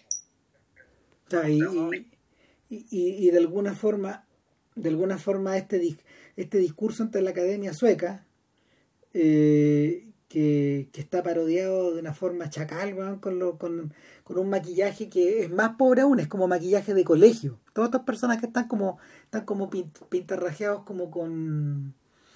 Como, un maquillaje, como maquillaje de obra musical también. Sí, pues, pero, pero de, obra escolar. Claro, pero es que tú puedes decir, esto es una parodia, pero al mismo tiempo también es una inversión. Eh, por lo que está pasando este viejito en el fondo de lo que le pasa a John Forbes Snatch, no es muy distinto de lo que le pasa a este viejito. No. básicamente, o sea, él también necesita sus fantasías. Él también necesita crear cosas paralelas. Sin embargo, él los reconocimientos sí lo obtuvo. a pesar de sus fantasías. Una de, la, una de las grandes oportunidades perdidas de la película es jugar menos, de hecho, con esta sensación de que lo que estamos viendo en una mente brillante es o no es real. ¿Cachai? Esa, esa, esa weá es, es, uno de los crímenes que comete la película contra sí misma.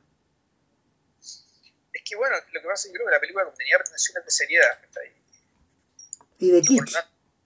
Sí, claro, de seriedad y, del amor y toda la, y la cancha de la espalda, concha su madre. Eh, bueno, efectivamente, esa beta la, la, saca rapidito, siendo que los personajes, los, personajes imaginarios eran súper interesantes. Pues eran más choros que algunos de los personajes que aparecían en el filme, bueno, en fin. Eh, el... Es en ese punto, una vez que el discurso finaliza o se prolonga, eh, en una instancia en que, no sé, por, por fin el viejito, digamos, el señor del aseo, Jake, encarnado ahora por Plemons, eh, durante el discurso, digamos, y ahora la, eh, eh, revierte a, cantar Lonely Room. Exacto.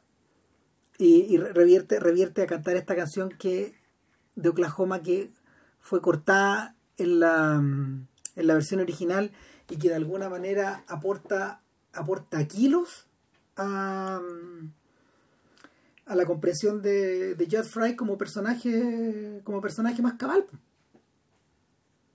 Ahora, es una canción, de hecho, que ha hecho eco y que de alguna manera tiene como dos remakes. Uno de esos es In My Room, de The Beach Boys, y el otro es I Am a Rock, de Simon y Garfunkel.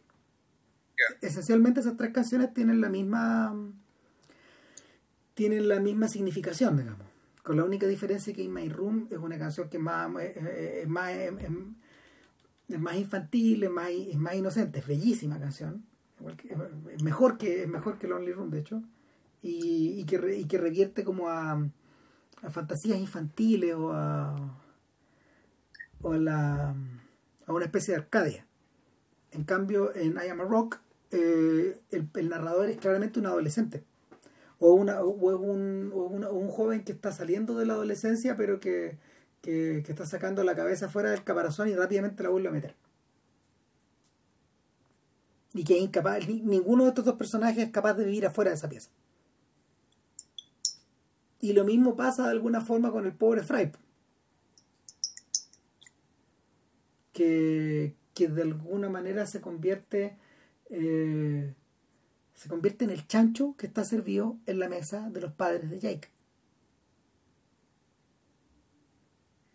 Es un poco eso. Es el cordero al matadero. Sin ninguna oportunidad. Y, claro, es evidente que, también hay un comentario ahí bien solapado acerca como del, del tipo de persona que vota por Trump y del tipo de persona que en el fondo Trump está sacrificando incluso sin que ellos se den cuenta.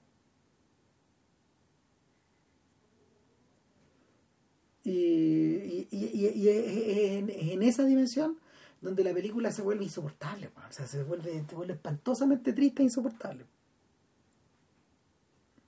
El, o sea yo,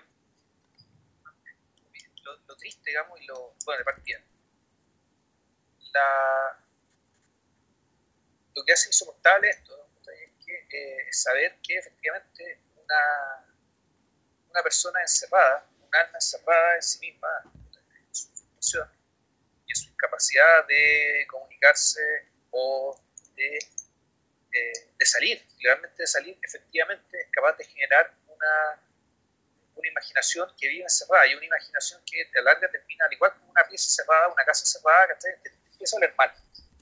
Te estrangula. Empieza a pestar, te empieza a ahogar.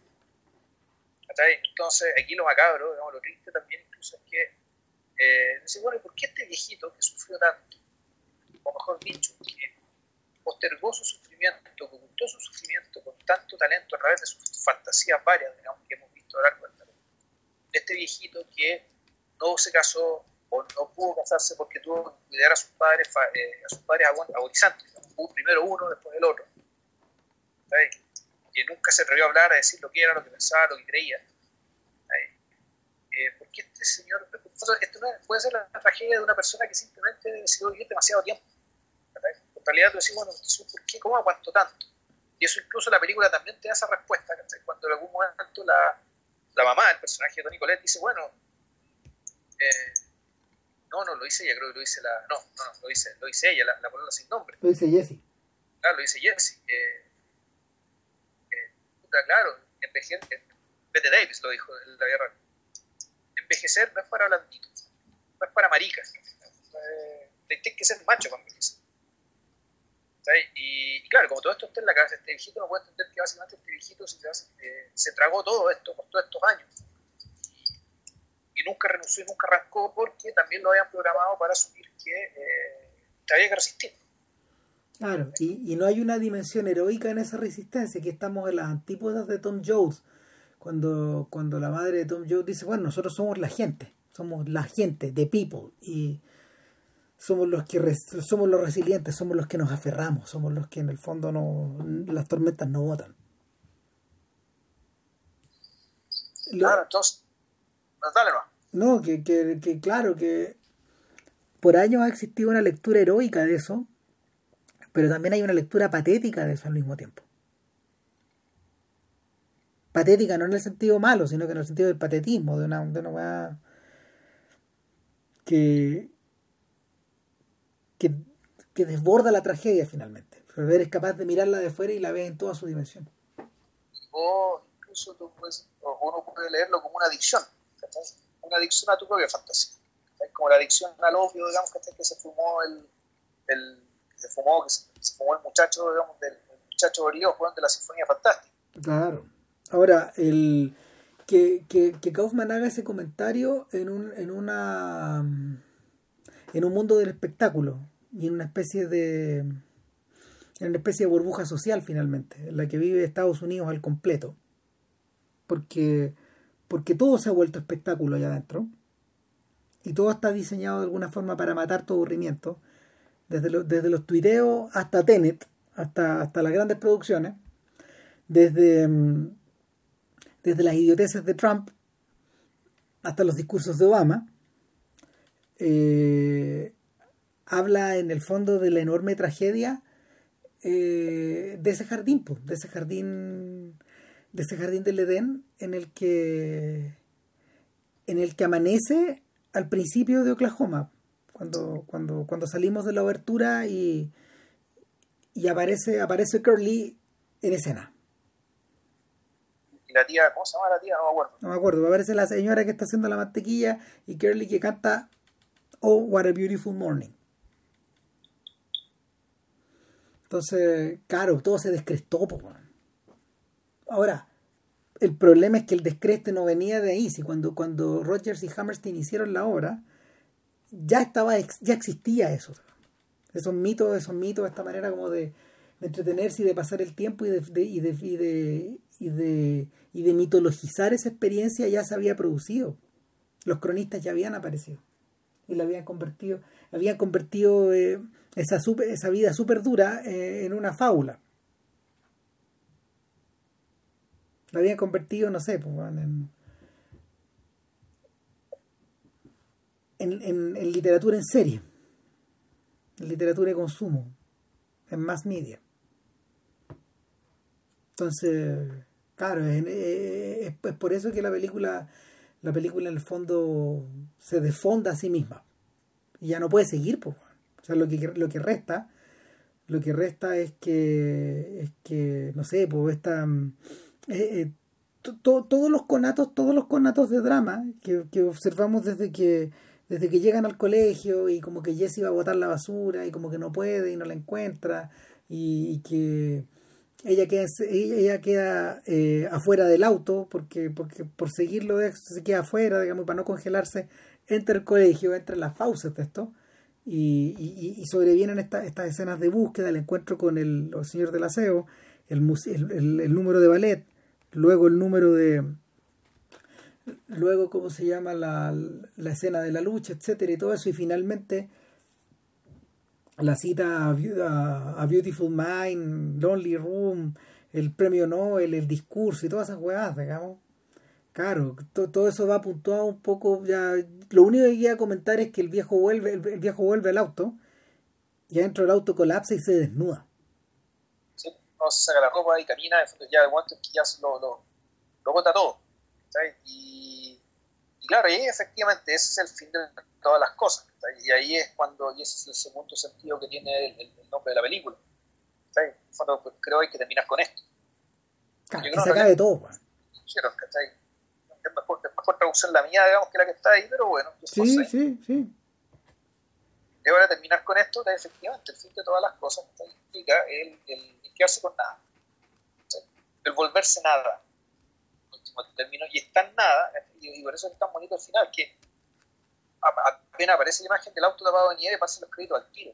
Ni siquiera alcanzas a, ni siquiera alcanzas a, dimensionar, digamos, lo que acaba de pasar. Es un poco es interesante porque de alguna forma que termina más o menos igual y en la medida que nuestro protagonista, el protagonista de Anomaliza, se eleva por los cielos, la película es exactamente igual al final esas, esas dos películas previas, esos dos filmes previos se disolvían en la nada. Eh, están, tan manifiesto eso que, que en que eh, la película funde al blanco, primero, mientras corren los créditos. Y luego ese blanco se convierte en gris y por fin en negro. Y, y en, en Anomaliza lo último que ves es el cielo. En la, misma imagen de. En la misma imagen de. Final de Badlands, de hecho. Chuta, ya. en la misma imagen final de Badlands, claro. Entonces, claro, y el lugar de donde venía nuestro personaje también, si nuestro personaje había aterrizado desde el cielo también. Se lo veo al principio de la película, lo vemos aterrizando. Entonces, Claro, es una, es una reducción al absurdo, reducirse a la nada. Grande Charlie Kaufman. Grande Charlie Kaufman. No, se pasó. Yo, yo insisto, el, mi impresión, mi impresión es que las tres películas de Kaufman, de alguna manera, eh, forman un, forman, primero que nada, forman un, cuerpo más poderoso que los filmes que él escribió antes. Sí, de todas maneras. Eh, y, y es más, yo iría más lejos, de alguna manera convirtió en redundante las películas de, de Michel Gondry, que no ha vuelto a hacer películas de ese tipo. Y, y, y, empujó a Spike Jones a hacer cosas distintas también. Sí, no, sí, este viejo ya se puso a la altura de Eddie Lynch, de hecho. Sí, sí. Ah, está ahí. Como una, como, una, y, claro, y a eso iba, que que, de toda la de toda esa generación, de gente muy brillante toda, y en esta gente muy brillante yo incluso incluyo a, a Shyamalan, que es una persona muy inteligente también. O sea, por lo menos cuando está con las luces prendidas, es un guay muy inteligente, pero, pero en fin. Eh, yo creo que yo creo que de toda esta gente de, de Fincher de, de Wes Anderson de Paul Thomas Anderson incluso eh, yo creo que la, la, imaginación la imaginación singular es la de Kaufman y, es la, y la que lo engloba todo claro puede ser que Paul Thomas Anderson sea sea, uno, podría decir que el, eh, cineasta, así como cineasta, el más cabal, ¿cachai? que hace los productos más perfectos. Sí. Claramente como visión, como, como mirada del mundo, como, como en el poder de, de sus premisas. La, capacidad, volvemos, la, capacidad de irse tragando las cosas dentro para convertirlas en algo propio. Yo creo que el, más grande es, es este. Con Lynch, incluso superior a Lynch en este momento. O lo que está haciendo este ahora me gusta más que lo que está haciendo Lynch ahora. Sí, sí. Lo que pasa es que lo, que pasa es que de alguna forma de alguna forma la obra de Lynch ya parece ya parece estar completa. La, la, obra de Lynch parece ya estar cerrada, no se está expandiendo, no se está expandiendo hacia afuera, solo se está expandiendo hacia adentro. Yo te eso, la, eso es lo bonito de, de, de, de, Twin Peaks 3, que se expande hacia adentro. Pero, pero, pero claro, no, lo, lo de Kaufman es mayor. O sea, eh, y, quiero resaltar una toma que, es maravillosa, que es la toma, que es una toma que también dialoga con el eterno resplandor, eh, que es la toma desde arriba, desde la nieve, desde el auto estacionado. Que es la misma toma cuando, cuando están los dos acostados En, la, en la nieve. Ah, sí. Y, ah. y son esas tomas ¿cachai? que eh, son esas tomas que Lynch sabe hacer. ¿cachai? Eh, a mí me gusta mucho, a mí me gusta mucho los instantes iniciales de la película. Eh, el momento en que empiezan a aparecer estos copos que son digitales, obviamente, pero que están muy bien controlados, digamos, la manera en que caen y todo. Y, y esta música de arpa que suena de fondo, porque es el momento donde, donde Kaufman, de hecho, está extendiendo los brazos hacia el mundo de Terence Davis. ¿Y por qué es importante eso? Porque a Terence Davis es un cineasta que yo creo que hemos subdiscutido acá. Porque, porque solo hemos hablado de una película que, bueno, probablemente sea la más importante. Y que es Distant Lives, Distant Voices, Still Lives. Exacto. Hace como 400 podcasts. Hace como 400 podcasts. Y, pero, pero claro, el, pasa que, pasa que Davis, Davis, es una, Davis es una imaginación singular. Eh, más cercana, más cercana a David Lynch, de hecho, que, y, a, y, a, Terrence, Malick que al resto de sus colegas británicos, de hecho, de la misma generación. Eh, Terence Davis es de la edad de los Beatles, y sin embargo su mundo eh, antecede a los Beatles, el, su, mundo privado, su mundo de fantasía. Eh, es de... se acuerda? El mundo cuando él era niño, cuando los Beatles eran niños, igual que él. Exactamente. de los, de los 50. Exacto, que, que el Liverpool que él rescata también en Of Time and the City, este documental. Pero. Y que, tiene que ver con un poquito, un poquito con el mundo de, de Guy Madden también. Pero el. Pero claro, en ese mundo donde suena esta, en esta secuencia inicial donde suena esta melodía de arpa que es muy bonita y que, y que se, y que aparece, y, muy lírica y que aparece en distintos momentos de la obra, donde, donde, donde Kaufman parece, parece estar evocando ese mundo translúcido, esta especie como de, esta especie como de energía matutina que, el día te entrega lleno de promesas y que, y, que, y que remata en una noche o sea, en una tarde en una tarde negra en una en una noche tenebrosa y, que, que finalmente eh, a la que finalmente se por una por una por un amanecer me imagino muy helado en medio de la nieve, pero al mismo tiempo radiante. Sí, porque sí. esto es un, eh, es un día, todo transcurre en un día. Sí, pero no es sol. Donde todo lo que vimos se redujo a la nada, pero quedó el sol y quedó quedó el mundo sin humanos en el fondo, no sé. No, claro, o sea, quedó, quedó esta tumba. Sí, es la tumba. Es la tumba. Exacto. Y con esta tumba la película termina, una tumba blanca. Sí, sí, es como es un poquito la tumba de la humanidad que uno visualiza al, al, hacia el final de, de inteligencia artificial también. Esa que, esa que es descubierta por los robots. Ah. Es un poco eso. Eh, nada. Dicho eso, yo creo que, no sé, véanla si no la han visto, eh, o vuelvan a verla, sí, sí, no, claro, o sea, es que a esta altura si alguien no vio la película y escuchó este podcast, no sé si quiera ver la película. Puta, sí, weón. ¿Sabes? En el fondo, puta, eh, Es dura de ver, weón. es dura de ver, eh, claro, y después de mucho escuchar hablar de esta cuestión, se, hace más dura todavía. Pero son dos horas y cuarto, que, eh, que además es larga, es pesada, pero no, vale cada minuto. weón.